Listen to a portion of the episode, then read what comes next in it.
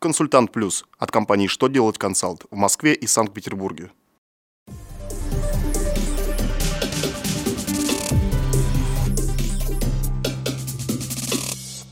Добрый день! Для вас работает служба информации телеканала «Что делать ТВ» в студии Алексей Шардуба. В этом выпуске вы узнаете, каким основным средством применять новую классификацию основных средств, кто должен оплачивать аренду участка, на котором собственник приобрел недвижимость, как действуют мошенники от имени Пенсионного фонда России. Итак, о самом главном по порядку.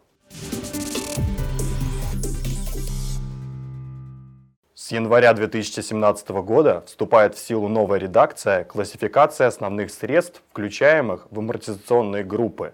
Это связано с изменением общероссийской классификации основных фондов.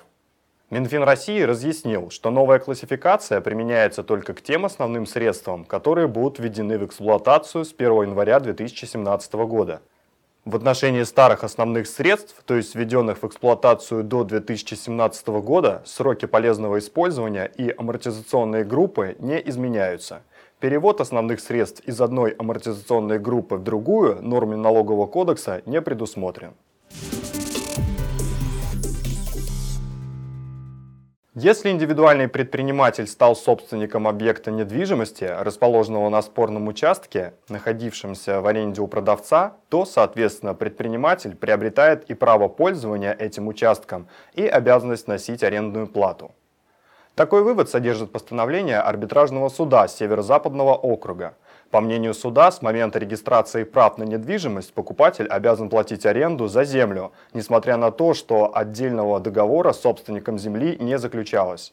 Было принято решение о взыскании с индивидуального предпринимателя задолженности по договору аренды земельного участка и пений. В последнее время участились случаи массовой рассылки писем с почтовых адресов, якобы принадлежащих Пенсионному фонду России. Их отправители – мошенники. В письмах содержится просьба перейти по ссылке, которая на первый взгляд указывает на официальный сайт ПФР, а на самом деле в рассылке дается ссылка на страницу с вирусами. Фонд предупредил россиян, что не рассылает электронные письма с вложениями и попросил не поддаваться на уловки злоумышленников и не переходить по ссылкам в их письмах. Тем более, что все сведения можно получить в клиентской службе ПФР или через личный кабинет на сайте фонда.